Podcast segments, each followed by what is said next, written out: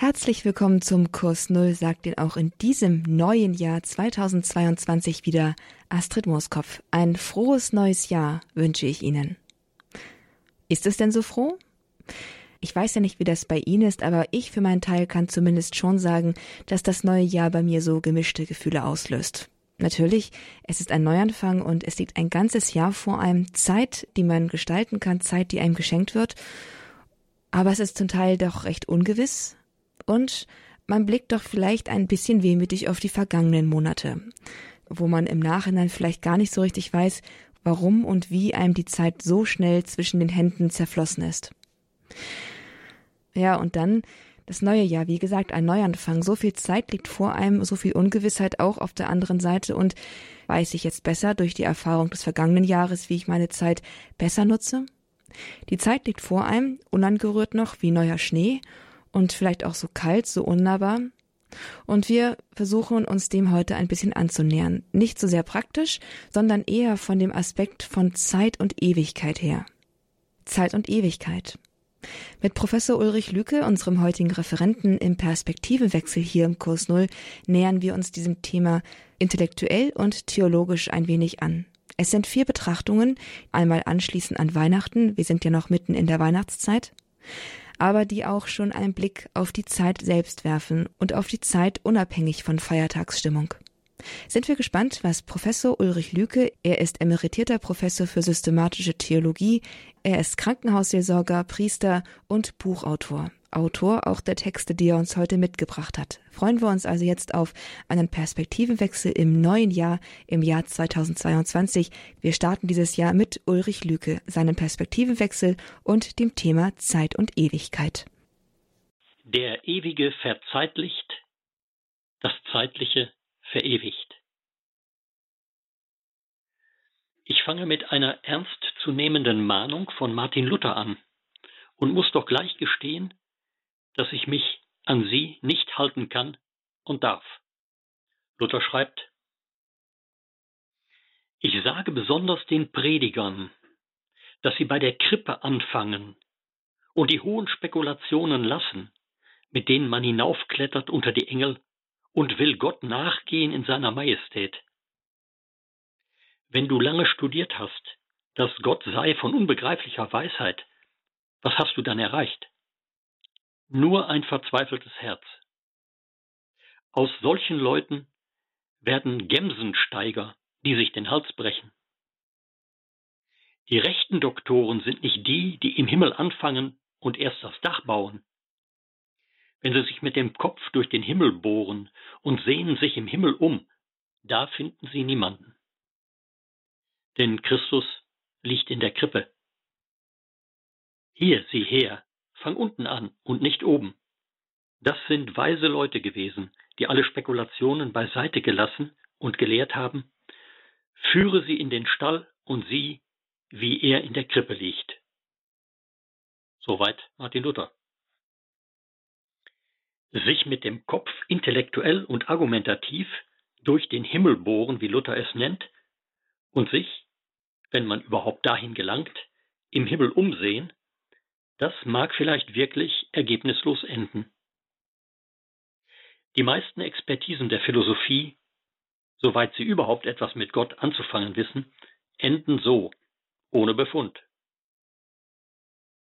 Aber vielleicht bohren sie sich ja auch nur durch bis ins Nirvana. Und deshalb sehen sie nichts. Ist das nicht reichlich frustrierend? Gott mit den Ausfällen und Einfällen meiner Hirnwindungen wie mit einem dürftigen Lasso einfangen zu wollen und die Existenz Gottes dann zu bestreiten, wenn mir das nicht gelingt. Das ist Hybris in Perfektion. In der dünnen Luft der Abstraktion bleibt für ein Wesen mit Fleisch und Blut keine Luft mehr zum Atmen, geschweige denn zum Denken. Dann mag man, um mit Luther zu sprechen, nur ein verzweifeltes Herz bekommen. Aber genügt es umgekehrt, irgendein oder irgendwelche Kindchen zu begucken und dabei die religiöse Anwandlung einer Gottesbegegnung zu bekommen? Spielen uns da nicht bloß das biologische Kindchenschema und der eigene Hormonspiegel von Oxytocin und Prolaktin einen Streich? Ist das nicht reichlich naiv zu meinen, Gott sei in einem Kind zu finden? Ist das Argument nicht windelweich und so anrüchig wie volle Kinderwindeln? Die Intellektuellen und Akademiker sehen nichts als ein waghalsiges Gedankengebäude und darin oder dahinter nichts, was der Rede wert wäre, was zur Gottesrede berechtigte. Und die Praktiker und Pragmatiker sehen nur ein Kind, und in das hinein projizieren sie eine Gotteserfahrung. Wem sollen wir trauen? Weder dem einen noch dem anderen oder doch beiden zusammen? Das weihnachtliche Festgeheimnis in einem Satz zusammengefasst lautet, und das Wort oder der Logos ist Fleisch geworden. Das Absolute und Geistige ist zu etwas Bedingtem und Materiellem geworden. Das Ewige ist in der Zeitlichkeit geerdet. Das Unendliche verendlicht sich im endlichen Menschenkind. Das ist nach Nikolaus von Kues der Zusammenfall der Gegensätze von unbegrenzt und begrenzt, von absolut und bedingt, von geistig und materiell, von ewig und zeitlich. Gott ist allgegenwärtig, das heißt, er ist in Zeit und Ewigkeit, im Diesseits und Jenseits unserer Erfahrungen. Genau das feiern wir, dass Gott in dieser Welt ist, so immanent wie ein bedürftiger Säugling, und dass er nicht von dieser Welt ist, sondern so transzendent wie der absolute Geist. Wer Gott nur im zeitlichen, endlichen, bedingten, materiellen sucht, der ist auf dem einen Auge blind. Wer Gott nur im ewigen, unendlichen, unbedingten und geistigen sucht, ist auf dem anderen Auge blind. Gott muss uns in Raum und Zeit hinein die Hand reichen, in Raum und Zeit hinein ansprechen, damit wir Erdlinge in Raum und Zeit überhaupt etwas von ihm vernehmen, etwas von ihm wahrnehmen und bedenken können. Er muss also, wenn er bei uns ankommen will, ein Erdenkind werden. Zugleich aber kann er nicht aufgehen und untergehen in dem, was wir denken. Er ist mit dem winzigen und dazu löchrigen Netz unserer menschlich allzu menschlichen Hirngespinste nicht zu fangen. Er kann man mit einem Schmetterlingsnetz die Sonne und ihre Planeten einfangen. Er ist und bleibt für alle Philosophie, Theologie und sonstige Wissenschaft der absolute und unfassbare Logos. Wir haben ihn nicht als beweisbares Ergebnis unseres Denkens, sondern nur als erahnbares Geschenk seiner Gnade. Eine alte römische Weisheit, die sich auch auf dem Grabmal des Gründers der Gesellschaft Jesu, auf dem Grabmal des heiligen Ignatius von Loyola findet, sagt das so.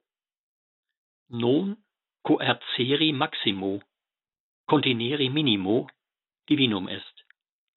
Vom Größten nicht begrenzt, vom Kleinsten umschlossen zu sein, das ist göttlich.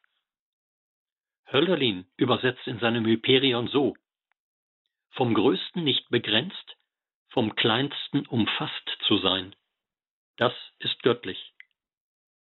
Weihnachten sagt uns, Gott ist vom Größten nicht begrenzt und umfasst. Aber er ist doch im Kleinsten ganz umfassend anwesend. Das geht nur schwer in unseren Schädel und noch schwerer in unsere Hirnwindungen. Gott ist der Allumfassende und der in allem vollständig Enthaltene. Er ist zugleich Umfang und Mittelpunkt der Welt. Weihnachten, das ist der Zusammenfall der Gegensätze der Schöpfer wie ein Geschöpf.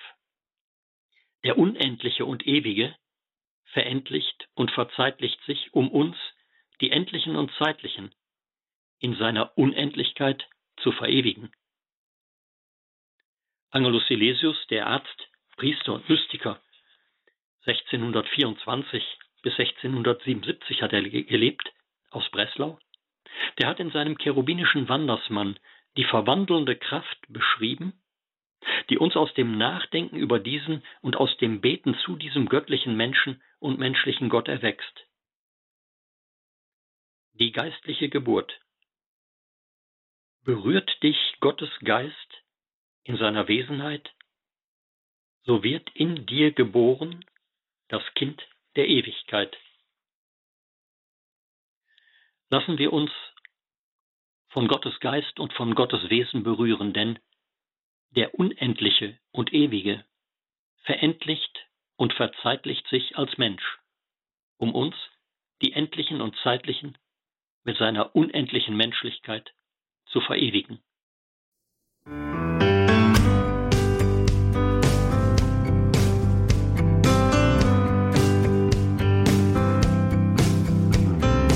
Wer hat die Kraft aus vergangenen Zeit und Ewigkeit, das ist hier das Thema im Kurs Null bei Radio Horeb am Anfang dieses neuen Jahres, des Jahres 2022. Schön, dass Sie mit dabei sind. Schön, dass wir dieses Jahr gemeinsam starten hier im Kurs Null. Mein Name ist Astrid Moskow und ich wünsche Ihnen von Herzen ein frohes neues Jahr. In dieser Sendung ist unser Thema, wie gesagt, Zeit und Ewigkeit und wir betrachten es in vier Beiträgen von und mit Professor Ulrich Lüke aus Münster. Er hat sich das Thema Zeit und Ewigkeit vorgenommen, das uns gerade am Jahreswechsel, am kalendarischen Jahreswechsel berührt und beschäftigt, mitunter vielleicht. Hier haben wir also vier Perspektivenwechsel, vier Möglichkeiten, sich diesem Thema zu nähern. Mit einem ersten haben wir bereits gestartet. Jetzt geht es weiter mit einem weiteren Beitrag zum Thema Zeit und Ewigkeit mit Professor Ulrich Lüke. Zeit und Ewigkeit. Ein Jahr ist zu Ende gegangen, ein neues hat begonnen. Von dem Historiker und Aphoristiker Michael Richter las ich den hübschen Satz Erst gehen wir mit der Zeit, dann gehen wir mit der Zeit. Für Kinder hat ein Jahr eine schier unendliche Länge. Für ältere und alte Menschen scheint es sich immer mehr zu verkürzen. Eine alte Glockeninschrift macht das deutlich, was Menschen wohl zu allen Zeiten so empfunden haben, dass sich die Zeit mit zunehmendem Lebensalter zu beschleunigen scheint. Die Inschrift lautet Als Kind in Glück und Leid schlich langsam mir die Zeit. Als Jüngling, stolz und kühn, spazierte sie dahin. Als reifer Mann zuweilen sah ich sie furchtbar eilen. Aber die Zeit scheint nicht nur je nach Lebensalter sehr unterschiedlich schnell zu verlaufen. Die Bedeutung einzelner Zeitabschnitte scheint auch unabhängig von ihrer tatsächlichen Länge zu sein. Neulich stieß ich auf einen mit ohne Titel überschriebenen und mit Anonymous unterschriebenen Text. Um den Wert eines Jahres zu erfahren, frag einen Studenten, der im Abschlussexamen durchgefallen ist. Um den Wert eines Monats zu erfahren, frag eine Mutter, die ein Kind zu früh zur Welt gebracht hat. Um den Wert einer Woche zu erfahren, frage den Herausgeber einer Wochenzeitung. Um den Wert einer Stunde zu erfahren, frage die Verlobten, die darauf warten, sich zu sehen. Um den Wert einer Minute zu erfahren, frag jemanden, der seinen Bus oder seinen Flug verpasst hat. Um den Wert einer Sekunde zu erfahren, frage jemanden, der einen Unfall durchlebt hat. Um den Wert einer Millisekunde zu erfahren, frage jemand, der bei den Olympischen Spielen eine Silbermedaille gewonnen hat. Die Zeit wartet auf niemanden.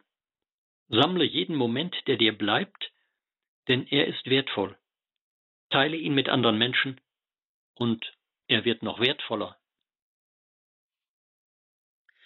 Das heißt doch wohl, die absolute Länge der Zeit sagt nichts über, noch einmal den Satz,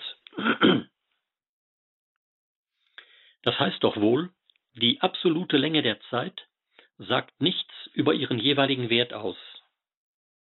Der Wert der Zeit liegt in dem, was in ihr jeweils geschieht. Und das kann ein Geschehen in Bruchteilen von Sekunden, in Minuten, Stunden, Wochen, Monaten, Jahren oder gar Jahrmillionen sein. Nicht die Quantität ihrer Ausdehnung, sondern die Qualität ihrer Ausfüllung scheint über ihren Wert zu entscheiden. Der Physiker John R. Wheelers, 1911 bis 2008 hat er gelebt, der Erfinder der schwarzen Löcher, einer der Konstrukteure an der amerikanischen Atom- und Wasserstoffbombe meinte dazu, Zeit ist, was verhindert, dass alles auf einmal passiert. Zeit wäre dann nur ein Trennmittel gegen die Überfüllung des Jetzt. Sie stellt dann nur hintereinander vor, was aber gleichzeitig ist. Die Definition von Vergangenheit könnte dann lauten, in die Jahre gekommene Zukunft. Die Definition von Zukunft könnte dann lauten, sich bereits ankündigende Vergangenheit. Bei diesen Definitionen scheint es nur Vergangenheit oder Zukunft zu geben. Wo aber ist die Gegenwart? Wird die nur zwischen der noch nicht erreichten Zukunft und der nicht mehr erreichbaren Vergangenheit zu einem Nichts aufgerieben? Gerade dieses scheinbare Nichts zwischen Vergangenheit und Zukunft, gerade diese nicht zu messende Gegenwart ist der Raum unseres Handelns, so dass man sagen kann, im Augenblick haben wir alle Zeit der Welt. Nur im gegenwärtigen Augenblick haben wir alle Zeit der Welt. Gerade dieses scheinbare Nichts zwischen Vergangenheit und Zukunft Gerade diese nicht zu messende Gegenwart ist der Raum unseres Handelns, so dass man sagen kann, mit Michael Richter, im Augenblick haben wir alle Zeit der Welt. Nur im gegenwärtigen Augenblick haben wir alle Zeit der Welt. Gerade dieses scheinbare Nichts zwischen Vergangenheit und Zukunft, gerade diese nicht zu messende Gegenwart ist der Raum unserer Begegnung mit dem ewigen Gott sodass man sagen kann, im Verhältnis zu dem Unbedingten gibt es nur eine einzige Zeit, die Gegenwart. Das jedenfalls meinte der dänische Philosoph Søren Kierkegaard.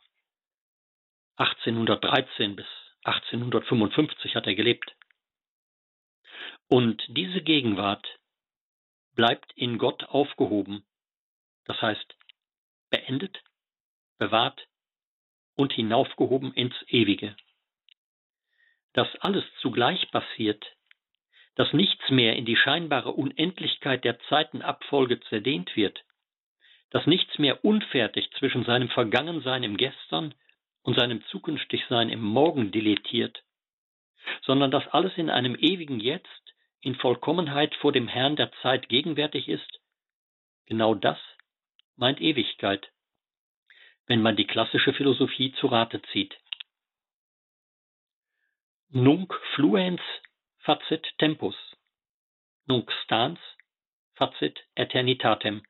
Das fließende Jetzt macht die Zeit. Das stehende Jetzt macht die Ewigkeit. So sah es der Politiker und Philosoph Boetius, auf den ich eben schon hingewiesen habe, ein Mann der ausgehenden Antike.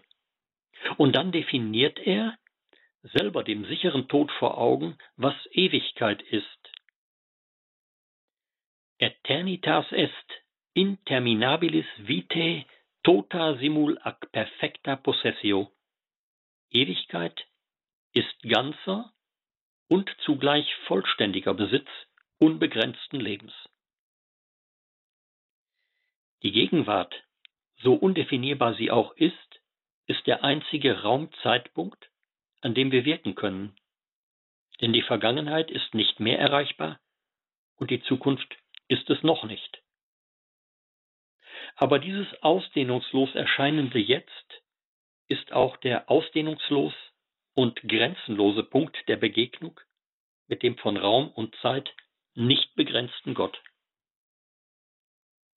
Machen wir aus dem Rohstoff der uns lebenslänglich immer neu anvertrauten Augenblicke die christliche Wertarbeit, die unsere unverwechselbare Handschrift trägt.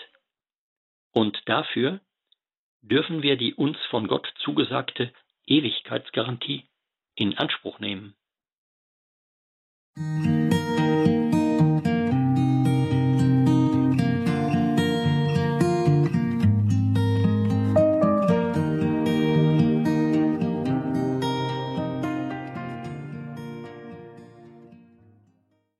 Reinhard Meys melancholische Ballade Zeit zu leben. Vielleicht sagt einer, Mensch, das sind aber traurige Töne am Anfang eines Jahres. Ja, es sind traurige Töne, es sind nachdenkliche Töne und möglicherweise geht's ja auch diesem und jenem am Anfang des Jahres nicht gerade unbeschwert heiter und zukunftsoptimistisch. Gerade der kahle Morgen des ersten Januars fegt doch so manche Illusion der vergangenen Festtage weg und hinterlässt so etwas wie das kahle Gestrüpp, wie die kahlen Äste der eigenen kleinen Existenz im Hier und Jetzt. Ja, manchmal ist es nicht gerade erhebend, aus der Zeit zurückzutreten, für einen Moment zwischen die Zeit gesetzt zu werden, einen Moment innehalten zu müssen und zu merken, was eigentlich im Hier und Jetzt gerade da ist und wenn einen gerade nicht warme Empfindungen über die Tiefen hinwegtragen. Aber wie auch Reinhard May in dem Lied singt, Lass los, sagt das Herz und die Liebe ganz leis hier und jetzt. Hier und jetzt die Gegenwart, das Tor zur Ewigkeit, wie man auch so schön sagt. Ewigkeit und Zeit, Zeit und Ewigkeit, das ist das Thema in dieser Neujahrssendung. Zusammen mit Ulrich Lüke aus Münster, der uns in Beiträgen zu diesem Thema eine neue Perspektive vermitteln möchte und dies auch bereits in einigen Beiträgen getan hat. Hier geht's jetzt weiter mit dem dritten Beitrag zum Thema Zeit und Ewigkeit. Geheimnis Zeit Als Jugendlicher fand ich bei der täglichen Zeitungslektüre keine Rubrik uninteressanter als die Todesanzeigen, die meine Eltern hingegen zumeist gründlich gelesen haben. Heute lese ich sie selber häufig, auch wenn ich nur wenige von den Verstorbenen kenne. Manchmal geschieht es, dass ich mit Erschütterung vom Tode eines Menschen aus der Zeitung erfahre, dem ich mich besonders verbunden fühlte oder mit dem ich gerade unmittelbar vor seinem Tode noch zu tun hatte. Natürlich schaue ich nicht nur auf die Todes-, sondern auch auf die Geburtsdaten der Verstorbenen. Und da sind viele, die ihren Platz im Leben in weit jüngerem Alter als dem meinen schon räumen mussten. Am Jahresende wird uns besonders bewusst, unsere Zeit hat eine Befristung und eine unumkehrbare Richtung. Die Zeit ist ein limitiertes, ein knappes Gut. Und weil die Nachfrage danach hoch ist, erhält die Zeit einen unglaublich hohen Wert. Die Behauptung, Zeit ist Geld, sie soll von Benjamin Franklin stammen, ist ziemlich unsinnig und gilt nur für den Arbeitsentlohnungszusammenhang. Kein Geld der Welt bringt mir meine verlorene Zeit zurück. Mit der Nutzung der Zeit ist es aber manchmal paradox. Die Leute, die niemals Zeit haben, tun am wenigsten. Das meinte jedenfalls der Aphoristiker Georg Christoph Lichtenberg in seinen Sudelbüchern. Und ein anderer Aphoristiker, Ernst Ferstl, geboren 1955, stellt fest, die Zeit, die wir uns nehmen, ist die Zeit, die uns etwas gibt. Mit anderen Worten, nur was wir geben, bleibt uns. Wir vereinnahmen letztlich nur die Zeit für uns selbst, die wir verausgaben für andere. Der Barockdichter Andreas Gryphius stellt klar, dass unser menschliches Handlungsfeld im Fluss der Zeit nicht die dem Zugriff schon entzogene Vergangenheit und nicht die dem Zugriff noch nicht zugängliche Zukunft sind, sondern einzig und allein die Gegenwart. Er dichtet Mein sind die Jahre nicht, die mir die Zeit genommen. Mein sind die Jahre nicht, die etwa möchten kommen. Der Augenblick ist mein, Und nehme ich den in Acht, so ist der mein, der Zeit und Ewigkeit gemacht. Nur die Gegenwart kann und muss genutzt werden, wenn aus dem Rohstoff Zeit christliche Wertarbeit entstehen soll. Wenn die Zeit kommt, in der man könnte, ist die vorüber, in der man kann, sagt die scharfzüngige Aphoristikerin Marie von Ebler-Eschenbach. Das Zeitfenster für das, was wir tun können und sollen, ist oft sehr niedrig und sehr schmal. Auch wenn wir so von der Gegenwart sprechen, als wüssten wir, was sie ist, die Zeit ist und bleibt doch immer ein Geheimnis. Das fiel auch schon dem Kirchenlehrer Augustinus an der Schwelle vom vierten zum fünften Jahrhundert auf, wenn er in seinen Confessiones feststellte, was also ist die Zeit? Wenn mich niemand danach fragt, weiß ich es. Will ich es einem Fragenden erklären, weiß ich es nicht. Und dann legt er noch nach. Was messe ich, wenn ich die Zeit messe? Die Vergangenheit messe ich nicht, denn die ist ja schon nicht mehr da.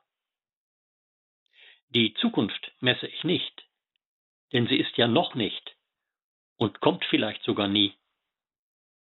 Und die Gegenwart ist der ausdehnungslose Punkt, an dem das noch nicht in das nicht mehr übergeht. Die exakte Gegenwart, so sagt uns auch die moderne Physik, ist der Beobachtung in dieser Gegenwart nicht zugänglich. Was wir Gegenwart nennen, haben wir stets nur als jüngere oder jüngste Vergangenheit vor Augen. Aber in der strengen Gegenwart muss ja auch etwas sein, sonst wäre sie in der Erscheinungsform als jüngste Vergangenheit ja gar nicht präsent. Manche Physiker Philosophen und Theologen haben der Gegenwart noch eine andere als nur die zeitliche Dimension zugesprochen. Sie haben gemeint, dass in der Gegenwart etwas von Ewigkeit aufscheint. Meister Eckhart, er hat gelebt 1260 bis 1328, ein Mystiker, Philosoph und Theologe, geht mit seinen Aussagen vielleicht noch am weitesten, wenn er schreibt,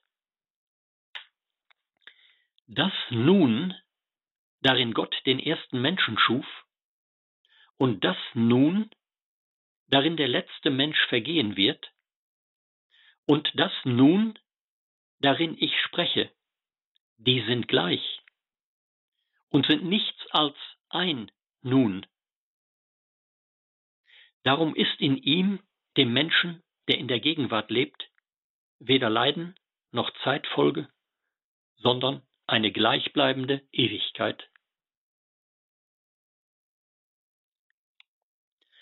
Aber auch Philosophen der Neuzeit und der neuesten Zeit deuten ganz Ähnliches an.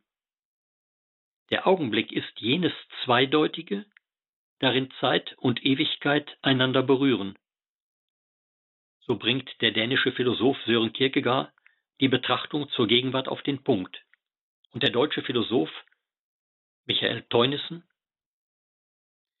stellt in genau diesem Sinne fest, die Gegenwart scheint in der Tiefe anderes zu sein als Zeit. Das andere der Zeit nannte die Tradition Ewigkeit. Wenn das so ist, dann steht, was immer wir tun, je schon im Horizont von Zeit und Ewigkeit. Dann hat alles, was in der Gegenwart geschieht, zugleich einen unauslotbaren Ewigkeitswert. Der mystische Dichter, Arzt und Theologe Angelus Silesius, ein Mann aus der Zeit des Dreißigjährigen Krieges, hat diese Zeit-Ewigkeitsperspektive der Gegenwart in einem seiner Distichen so formuliert. Zwei Augen hat die Seel. Eins schaut in die Zeit, das andere richtet sich hin in die Ewigkeit. Ich wünsche Ihnen und mir zwei solche funktionsfähige Seelenaugen. Das eine, das in die Zeit und das andere, das auf die Ewigkeit gerichtet ist, damit wir sehen, was an der Zeit ist und was in der Zeit getan werden kann und muss, und damit wir tun, was über die Zeit hinaus bleibt, das Wahre und Gute und Menschliche. Und der ewige Gott, der in jeder unserer Gegenwarten allgegenwärtig ist, der uns näher ist als wir uns selbst, geleite uns im kommenden Jahr und er begleite all unser Tun und Lassen, bis wir eintauchen in seine alles vollendende, ewige Gegenwart.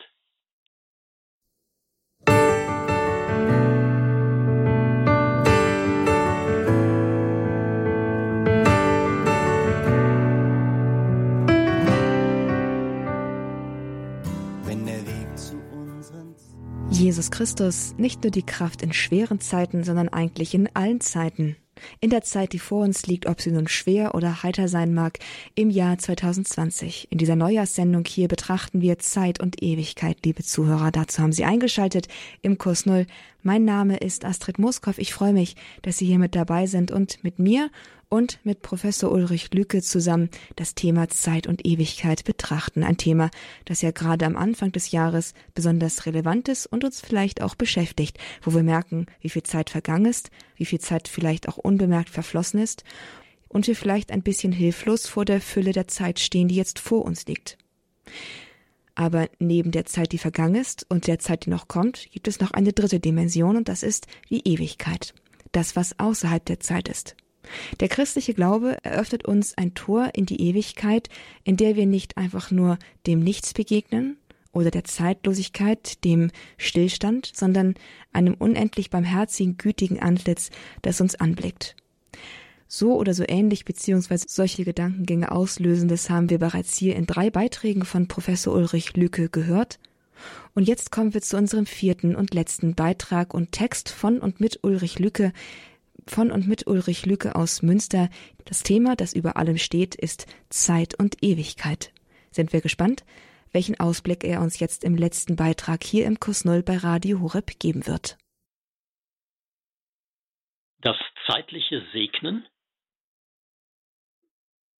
Das neue Jahr lädt uns immer wieder neu ein, über die Zeit nachzudenken, über die verflossene, die gegenwärtige, die kommende. Die Zeit scheint umso schneller zu laufen, je älter wir werden. Darüber hatten wir schon nachgedacht.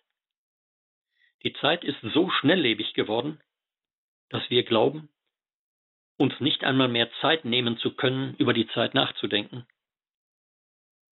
Doch heute sollten wir es tun, denn die Kunst, Zeit zu haben, ist die Kunst, sich Zeit zu nehmen.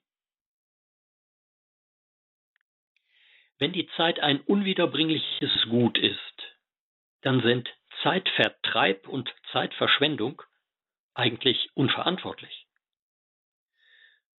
So viel ist, wenn man dem österreichischen Aphoristiker Ernst Ferstel folgt, sicher.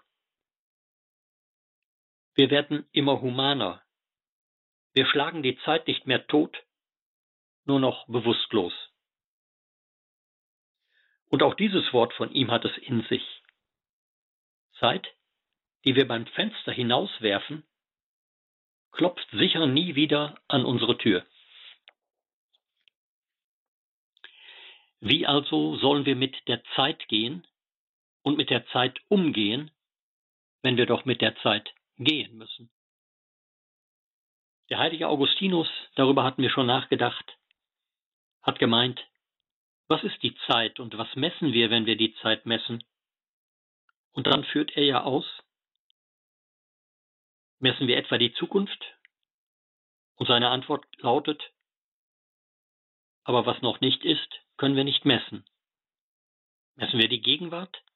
Seine Antwort lautet hier, Ausdehnungsloses können wir nicht messen. Messen wir die Vergangenheit? Und hier antwortet er, aber was nicht mehr ist, können wir nicht messen. Und Augustinus bezweifelt, dass uns die Zeit durch den Umlauf der Sonnen, Monde und Sterne gegeben wird. Auch die geben uns nicht die Zeit, sondern sie unterliegen selbst einer Zeitsetzung. Die Umläufe von Sonne, Mond und Sternen werden mit einem Zeitmaßstab gemessen, den sie nicht selbst liefern. Augustinus kommt zu dem Schluss, in dir, mein Geist, messe ich die Zeiten. Zeit ist für ihn keine äußere, an uns herangetragene, sondern eine innere, in uns gemessene Wirklichkeit. Aber der Schöpfer der äußeren Welt und der inneren Welt ist Gott. Und indem wir über die Zeit nachdenken, stoßen wir auf deren Urheber, den ewigen Gott, der über alle Zeit erhaben ist und sich doch in ihr erfahrbar macht. So wird dem Augustinus die Frage nach der Zeit zu einem Rätsel und zu einem Hinweis auf den zeitlosen Gott. Und Albert Einstein, der der absoluten Zeit eines Newton und dem absoluten Raum mit seiner Relativitätstheorie den Todesstoß gegeben hat, auch er war mit der Zeit gedanklich nicht am Ende. Er meinte in einem Brief zum Tode seines Freundes Michele Besso, nun ist er mir auch mit dem Abschied von dieser sonderbaren Welt ein wenig vorausgegangen. Dies bedeutet nichts. Für uns gläubige Physiker hat die Scheidung zwischen Vergangenheit, Gegenwart und Zukunft nur die Bedeutung einer, wenn auch hartnäckigen Illusion. Zeit ist für ihn nur ein Artefakt, ein Trick unseres Gehirns, die Dinge dadurch zu ordnen, dass man sie auf einer Zeitleiste wie auf einem Maßband anordnet. Was sagt uns dieses jahrhundertelange Ringen um das Verständnis der Zeit? Wir sind nicht die Herren der Zeit. Wir haben sie nicht geschaffen. Wir halten sie nicht an. Wir können sie nicht abstellen, ja nicht einmal wirklich definieren, ohne von ihr zugleich schon Gebrauch zu machen. Aber wir können und müssen den Blick über sie und über die uns mit ihr gegebene Befristung hinausgehen lassen. Ja, wir können, wir müssen sie deuten. Eine sehr einprägsame Deutung gibt uns der romantische Dichter und Schriftsteller Jean Paul. 1763 bis 1825 hat er gelebt. Er schreibt, die Zeit ist die Larve der Ewigkeit. Aus dieser Larve der Ewigkeit mit ihrem Wachstum und ihren Häutungen soll sich, durch die Verpuppung des Todes hindurch, die Ewigkeit entpuppen. Die Ewigkeit ist die Imago der sich häutenden und schließlich entpuppenden Zeit. Und was ist Ewigkeit? Auch darüber hatten wir schon nachgedacht. Darauf gibt der antike römische Philosoph und Konsul Boetius eine Antwort, wie ich sie knapper und schöner nicht kenne, wenn er sagt, Ewigkeit ist ganzer und zugleich vollständiger Besitz unbegrenzten Lebens. Ähnliches sagt auch der katholische Theologe Karl Rahner. 1904 bis 1984 hat er gelebt. Ewigkeit, ewiges Leben ist, alles in einem und auf einmal. Unser Erdenleben haben wir immer nur in einem zerdehnten Nacheinander. Es schlüpft durch das winzige Nadelöhr der Gegenwart und ist zerrissen zwischen einem nicht mehr und einem noch nicht. Und festhalten können wir nichts davon in der Gegenwart. Wir können nur das Vergangene erinnern und das Zukünftige prognostizieren. Ewigkeit dagegen ist ein Leben im Alles auf einmal und alles vollkommen im Immer jetzt. Das, was war, was ist und was werden kann, ist in einem ewigen Nun gegenwärtig und erfahrbar. Und diese Ewigkeit umfängt und unterfängt schon jetzt alles, was uns in der Zeit gegeben ist, was von uns im Nacheinander der Zeit gedacht und getan werden kann.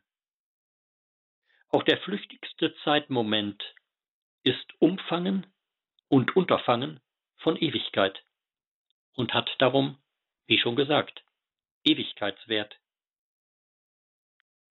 Vielleicht kann man sich von einem Jahr, von einer wichtigen Lebenszeit und vom Leben selber nur mit Dankbarkeit und Würde verabschieden, wenn man weiß oder doch fest erhofft, dass unser flüchtiges Leben von der Ewigkeit durchdrungen, umfangen und unterfangen ist. Vielleicht kann man die verflossene Zeit nur bejahen, wenn man sich von dem bejaht weiß, der alle Zeit umfängt und durchdringt, bejaht vom ewigen Gott. Vielleicht kann man erst dann das begrenzte zeitliche segnen, wenn man sich durch Gott mit der Unbegrenztheit der Ewigkeit gesegnet weiß. Nur er kann unsere heillose Zeit in sein zeitloses Heil wandeln. Und darauf hoffen wir.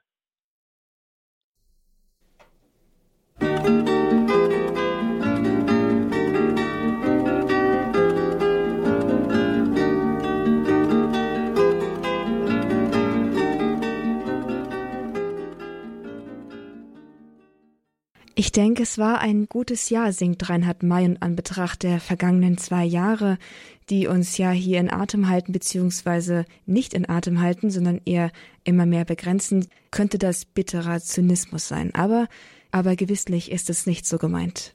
Denn gerade der Blick auf die Ewigkeit, den wir hier in der Sendung im Kurs Null hier gewagt haben mit Professor Ulrich Lücke, der kann uns vielleicht eröffnen, dass es für uns doch irgendwie ein gutes Jahr war. Und wenn es kein gutes Jahr war, dann empfehle ich Ihnen bei YouTube nochmal das Lied Kraft in schweren Zeiten von Martin Pepper nachzuhören, das wir hier auch schon im Kurs Null gehört haben. Das, das wären dann wohl die passenderen Zeiten im Blick auf das vergangene Jahr. In dem einen oder anderen Fall wünsche ich Ihnen, liebe Zuhörer, noch einmal ein frohes, neues und ausdrücklich auch gesegnetes neues Jahr. Wir haben es gestartet hier im Kurs Null gemeinsam mit Betrachtungen zu Zeit und Ewigkeit mit einem Perspektivenwechsel zu diesem Thema. Unser Gast, unser Referent war Professor Ulrich Lücke, emeritierter Professor für systematische Theologie, Priester, Krankenhausseelsorger und Schriftsteller. Auch Verfasser der Texte, die er uns heute hier präsentiert und interpretiert hat. Sie können sie gerne noch einmal nachhören auf unserer Internetseite unter www.horab.org in unserer Mediathek in der Rubrik Kurs Null. Aber auch nachlesen können Sie diese Texte und zwar in dem im Herder Verlag erschienenen Buch Nur tote Fische schwimmen mit dem Strom von Ulrich Lüke. Sie finden die Angaben zum Buch auch auf unserer Internetseite im Infofeld zu dieser Sendung, aber auch im Infofeld des Podcasts, den ich eben schon erwähnt habe. Und damit darf ich mich von Ihnen verabschieden, wünsche Ihnen jetzt noch weiterhin einen guten Start in das neue Jahr 2022, hoffe, dass wir Sie auch weiterhin als ein Mitglied unserer Hörerfamilie dazu rechnen können, dass Sie also wieder einschalten werden. Und hoffe darüber hinaus auch, dass Sie uns nicht vergessen. Wir leben von Spenden, die Feiertage sind jetzt gerade vorbei, eine Zeit, in der man jetzt nicht daran denkt unbedingt, dass Radio Horeb auch weiterhin Ihre Unterstützung braucht, und unsere monatlichen Kosten fallen eben, wie gesagt, monatlich an. Wir wären Ihnen sehr, sehr dankbar, wenn Sie mit Ihrer Spende, mit Ihrer finanziellen Unterstützung, soweit wie es Ihnen möglich ist, uns auch zeigen, dass Sie Freude am Programm von Radio Horeb haben. Die Möglichkeiten, uns eine Spende zukommen zu lassen, die Kontoverbindung finden Sie auf unserer Internetseite unter www.horeb.org. Herzlichen Dank für jeden Cent, für jeden Euro, den Sie für uns investieren. Und damit nochmals alles Gute, Gottes Segen und bis zum nächsten Mal hier im Kurs Null bei Radio Horeb. Mein Name ist Astrid Mooskopf. Hier ist Radio Horeb. Leben mit Gott.